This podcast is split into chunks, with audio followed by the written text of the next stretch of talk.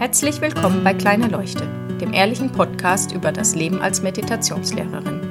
Heute Hype oder wirklich nützlich? Vor ein paar Tagen habe ich mit einer Freundin über unsere Meditationspraxis gesprochen. Ich kenne sie aus der Meditationslehrerausbildung und sie hat mich gefragt, wie das bei mir aktuell ist. Inwieweit ich eben noch sozusagen am Protokoll festhalte, also wie wir es gelernt haben, oder es inzwischen ein bisschen anders handhabe. Immer wenn ich zu meiner Meditationspraxis gefragt werde, bekomme ich aktuell ein bisschen ein schlechtes Gewissen, denn zurzeit habe ich keine formale Meditationspraxis. Mit formal meine ich eben, dass ich mich zu einer bestimmten Zeit oder eben einfach eine bestimmte Menge am Tag hinsetze, die Augen schließe und meditiere. Das mag ein wenig seltsam erscheinen, weil ich ja Meditationslehrerin bin. Ist es aber tatsächlich gar nicht, denn Meditation ist viel mehr. Und da möchte ich auch jetzt ein bisschen drauf eingehen mit diesem Hype, der momentan so ein bisschen ist und ob Meditation wirklich nützlich ist. Meine Meinung dazu ist absolut, Meditation ist sehr hilfreich. Jetzt kommt das Aber. Es kommt drauf an, wie ich meditiere, wann ich meditiere und wie ich das in mein Leben integriere, wie es eben zu mir passt. Was ich tatsächlich ein bisschen als Hype empfinde, ist dieses, du musst unbedingt, ich sag jetzt mal, eine halbe Stunde bis eine Stunde am Tag meditieren. Und mit meditieren ist nicht in diesem Fall gemeint, mich hinsetzen, Augen schließen und welche Technik auch immer dann eben ausführen. Aus meiner Erfahrung ist das ich möchte jetzt nicht sagen falsch, doch aber eigentlich möchte ich es schon sagen, denn das passt einfach nicht zu jedem. Und ich meine gar nicht unbedingt, dass es nicht zu jedem passt aufgrund der anderen Dinge, die wir zu tun haben und dass wir schlicht und einfach nicht unbedingt die Zeit dafür haben, sondern dass es einfach Zeiten im Leben gibt, wo das für mich nicht hilfreich ist.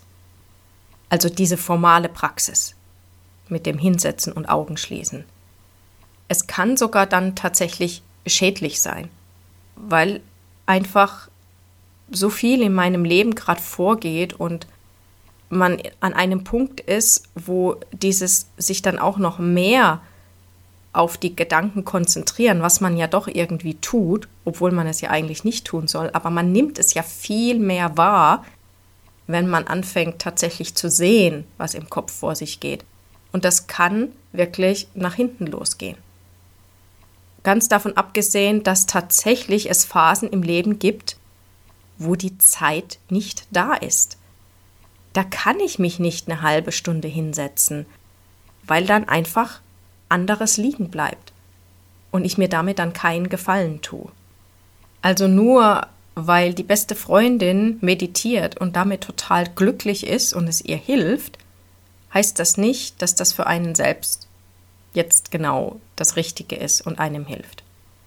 Und auch wenn es ganz, ganz viele Studien gibt, die zeigen, dass Meditation wirkt, heißt es trotzdem nicht, dass das genau jetzt für mich das Richtige ist.